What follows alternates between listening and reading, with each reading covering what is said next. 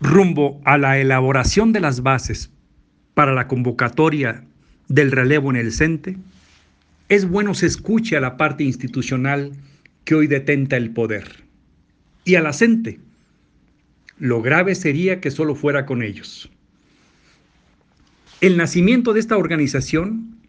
solo fue posible cuando en 1943 se consideró a todas las organizaciones magisteriales que existían en el país, desde municipales, regionales, locales, de todas las tendencias ideológicas, niveles de preparación y signos políticos, personal de apoyo y asistencia a la educación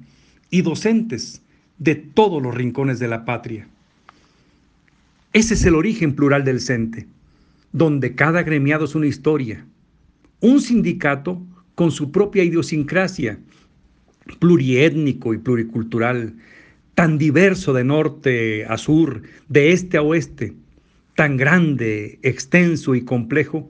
con agremiados hoy mejor certificados, más críticos, más demandantes, más especializados y en plena era digital, y por lo mismo con una idea de avanzada en su aspiración democrática. Sería impensable que frente a la más intensa e inédita elección que se daría en este régimen, la elaboración de las bases para una convocatoria se redujera a solo escuchar a dos expresiones de pensamiento.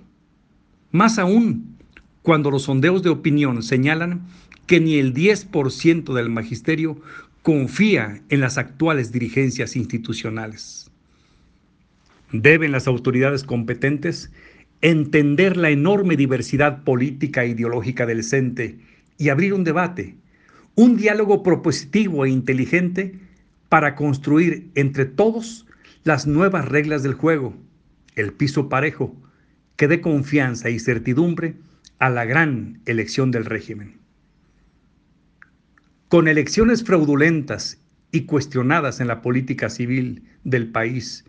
como también lo hemos visto recientemente, Hoy, a casi 78 años de existencia, solo faltaría un retroceso, una elección amañada con dados cargados en el CENTE para traicionar el sueño democrático de millones de mexicanos.